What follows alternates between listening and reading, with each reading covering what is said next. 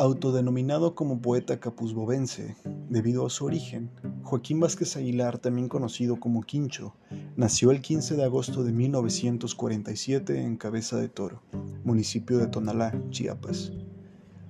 Perteneciente a una familia pescadora, en compañía de su padre y hermanos, recorrió los manglares y esteros de la zona, compartiendo así las labores de la pesca, aunque hay testimonios que resguardan las aptitudes de Joaquín como pescador y su preferencia por el estudio y la literatura.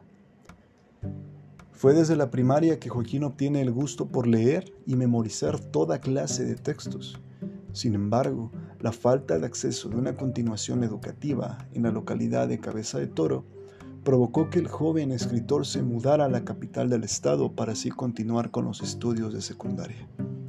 Fue en el Instituto de Ciencias y Artes de Chiapas donde dio el salto que lo orillaría hacia los mares poéticos, con la ayuda del maestro Luis Alaminos, Andrés Fábregas Roca, editor de la revista ICACH, y Daniel Roblesazo, el entonces rector del ICACH.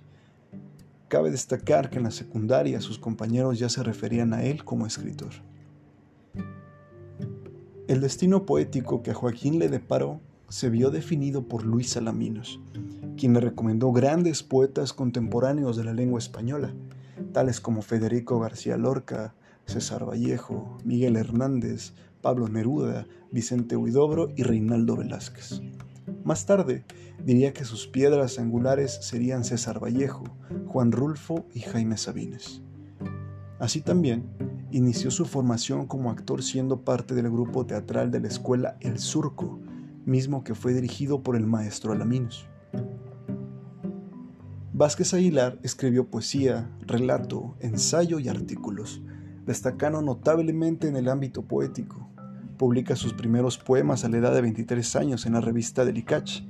Su obra poética comprende de los volúmenes Cuerpo Adentro en 1978, Aves en 1989 y 1994, Vértebras en 1982, Casa en 1984, una antología poética de 1985 llamado Joaquín Vázquez Aguilar, Cuaderno Perdido en 1989, Erguido apenas en 1991, Feminario de 1992, Antología Personal de 1993 y el póstumo Pequeño Paraíso Perdido en 1996.